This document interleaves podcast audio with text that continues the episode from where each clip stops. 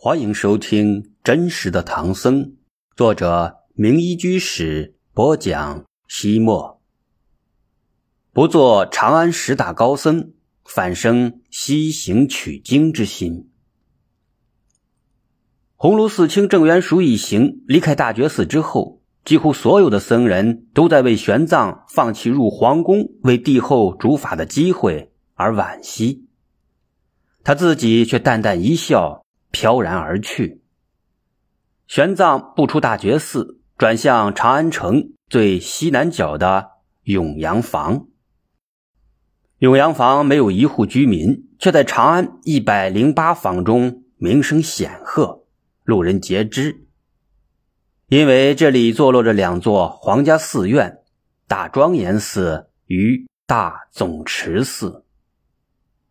玄奘频频光临大庄严寺。是为了向法常、僧辩两位大德请教，他们两人解究大小二乘、行穷戒定慧三学，精通无助世亲的瑜伽行学派，被誉为上经法将。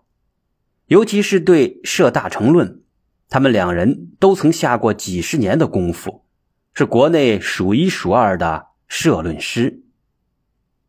这半年多时间以来，玄奘向法常学社论，随僧辩演习俱舍，尽得其精髓。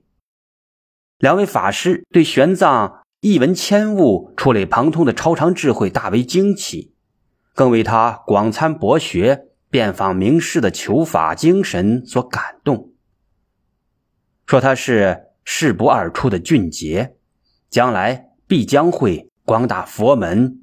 红传圣教，正是因了这两位高僧的称扬赞叹，玄奘在长安佛教界的声誉一天胜似一天。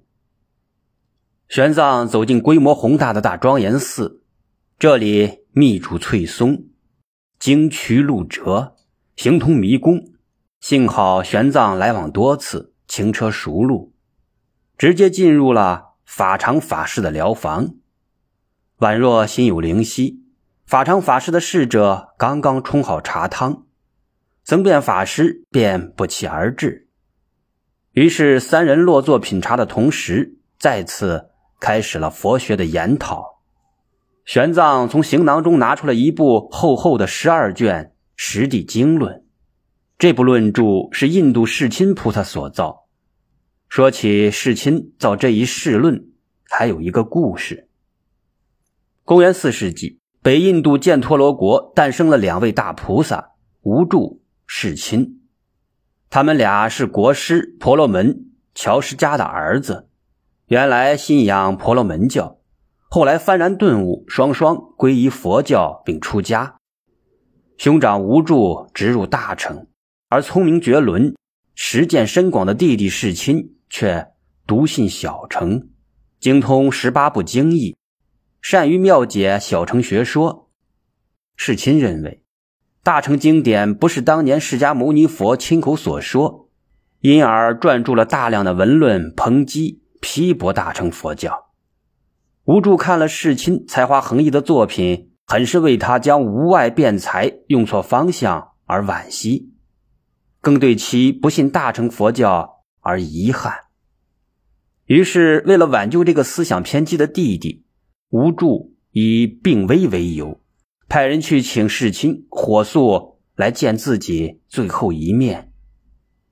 世亲虽然与无助宗派不同，观点相悖，但两人的手足之情十分的深厚，因而世亲闻知兄长病危，便日夜兼程赶了回来。他到达兄长所在的精舍时，已是初夜时分。出乎他的预料，兄长无助并没有卧床不起。而是正在堂上为大众讲经说法，他红光满面，中气充足，声音洪亮，十分的富有感染力。世亲从来没有认真研读过大乘佛典，于是他就站在窗外，好奇的听了起来。无助正在讲授的正是大乘菩萨修业的十地经。世亲专心谛听，经文中所阐释的般若妙义。是他过去从未听说过的，不但其义理完全没有脱离佛陀言教的精神，而且其境界品位远远的高于小乘学说。他是绝顶聪明之人，一闻千悟，不等兄长讲完，他已经完全领悟了《实地经》的要义。此时此刻，他也忽然醒悟到：“原来是自己对大乘佛教心存偏见，所以一意在目，空花乱坠呀。”无助讲座完毕，兄弟二人相见，无助直截了当的说。刚才你在窗外听了我讲的《实地经》，如果现在你仍然觉得大乘学说没有道理，不符合佛教的教义，请你立论批驳好了。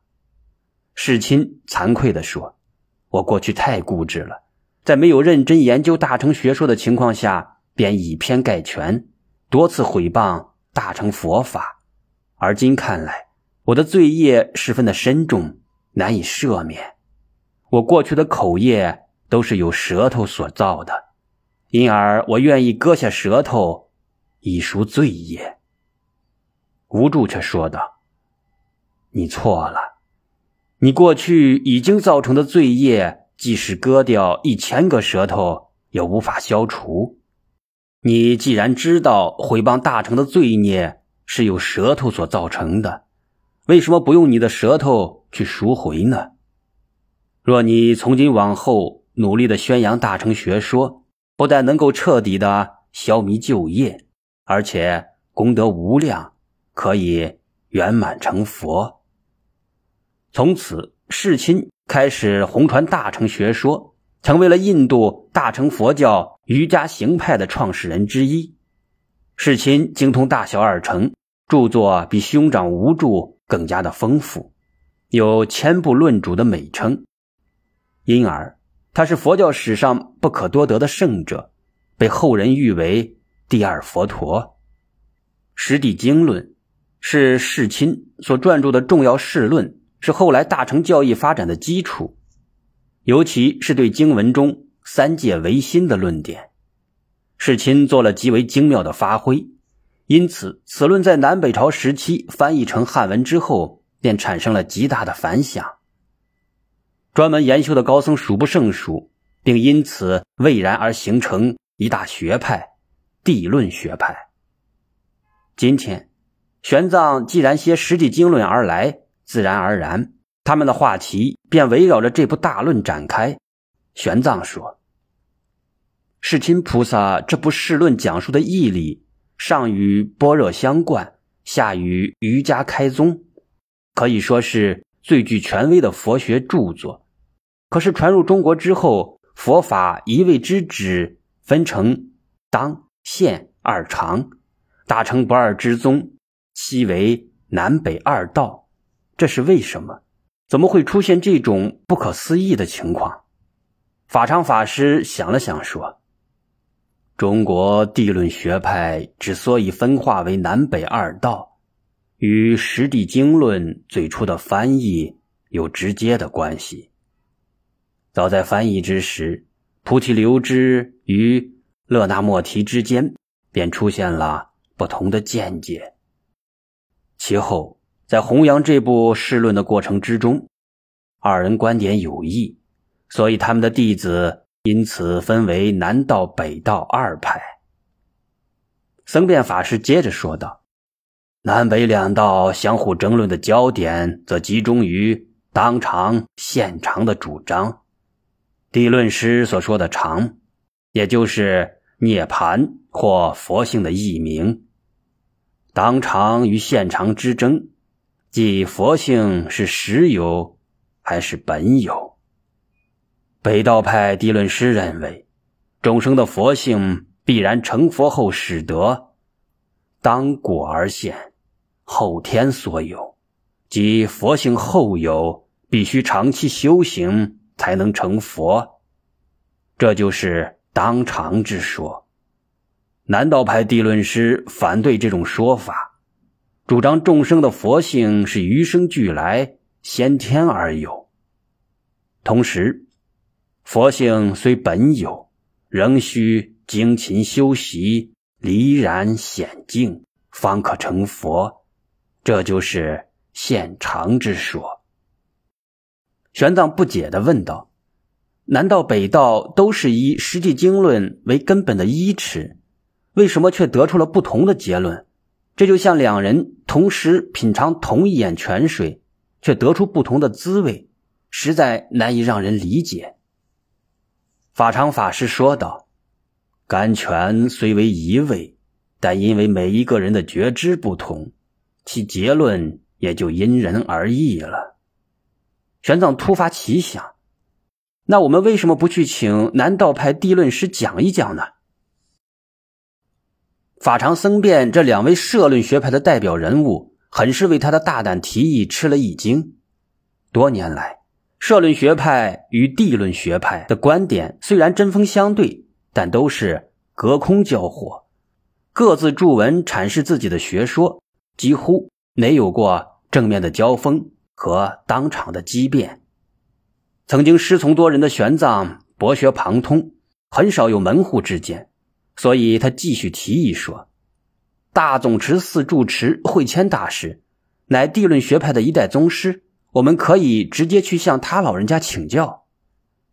法常僧辩二位法师犹豫了片刻，还是点了点头。于是三人走出了大庄严寺，向西边走去。大总持寺与大庄严寺都是皇家寺院，规模相当，只有一墙之隔。其住持慧谦大师自幼出家，师从隋初六大高僧之首的慧远。研习《实地经论》长达十二年，是地论学派的代表性人物。而今慧谦作为地论学派的一代宗师，无论是在京师乃至全国，无人能与之比肩者。说话之间，他们三人已经走进了大总持寺的方丈。远远的，他们看到年近八旬的慧谦老僧满脸微笑，站立在方丈门前的台阶之上。他就像预先得到了通知，所以提前出来迎接玄奘他们的造访。建立寒暄一番之后，四人进入方丈之中的会客室。玄奘他们三人心中更是暗暗惊奇。室内正中茶桌之上已经氤氲着一炉檀香，四杯清茶分主客各就其位，似乎在等待他们的到来。难道这位前辈高僧真的能未卜先知，早已知道了他们的到来？